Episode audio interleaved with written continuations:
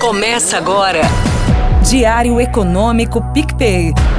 Uma análise das principais informações que impactam os mercados, a economia global e do Brasil. Apresentação Marco Caruso. Fala turma, bom dia. Hoje é sexta, 17 de novembro de 2023 e este é o seu Diário Econômico. Que os ativos brasileiros tinham uma melhora contratada no pós-feriado, a gente já sabia. Mas foi interessante ver que a bolsa gostou mais do que se viu nos últimos dias do que a nossa renda fixa, enquanto o câmbio ficou no 0 a 0, na verdade. Essa dinâmica dos ativos me sugere que a manutenção da meta fiscal em zero, que foi confirmada ontem pelo relator, segue não sendo crível. Caso contrário, a nossa bolsa poderia sofrer, porque a gente sabe que qualquer ajuste fiscal se daria pelo lado da receita, subindo impostos, o que machuca em geral o resultado das companhias. Ontem mesmo, o secretário de Política Econômica da Fazenda disse que o governo tem medidas de receita para adotar ainda e não descartou medidas temporárias também. Já a falta de valorização do nosso real pode ser resposta da redução dos nossos juros futuros também. Depois dos bons números da nossa inflação e dos Estados Unidos, a Selic precificada para final de 2024 voltou para um dígito. Está na casa ali de 9,75%, mais em linha com a discussão que eu trouxe semana passada aqui para vocês no diário e também um bate-papo que eu tive com o Valor Econômico publicado no começo dessa semana. Bom, outro destaque bem importante também dessa semana é a afundada do petróleo, batendo os níveis mais baixos desde julho.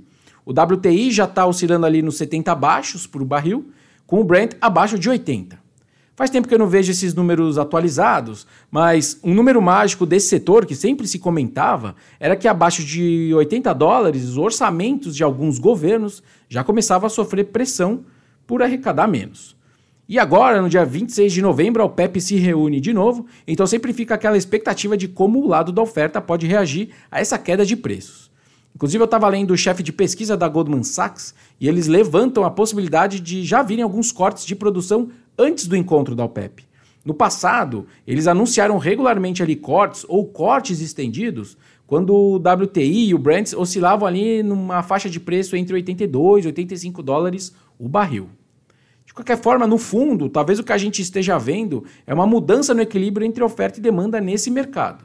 Na linha do que eu explorei nos últimos relatórios mensais e no Economês, tem alguns sinais de que a gente está caminhando para um novo regime econômico global, não só no petróleo, mas em geral, né, de menos PIB, menos inflação e menos juros.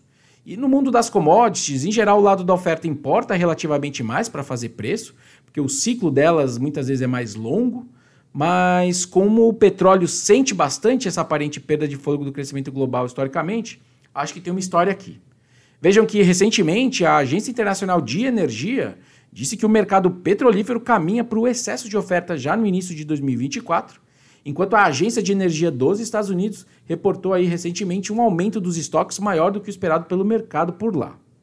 Enfim, mas fica claro que o risco de revisão para baixo na gasolina por parte da Petrobras aqui está aumentando. Hoje, nossa projeção oficial de IPCA para esse ano, de 4,5%, não tem um corte como cenário básico.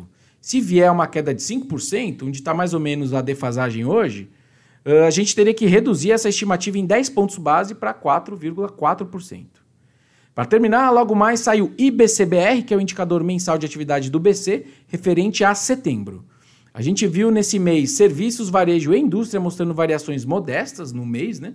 Então o indicador ali do BC deve trazer um avanço de 0,2% nas nossas contas. Pensando agora no PIB do terceiro trimestre, a gente segue com uma alta mínima né, de 0,1% sobre o PIB do segundo TRI. Por hoje é isso, turma. Bom dia, bons negócios e sorte sempre. Você ouviu? Diário Econômico PicPay.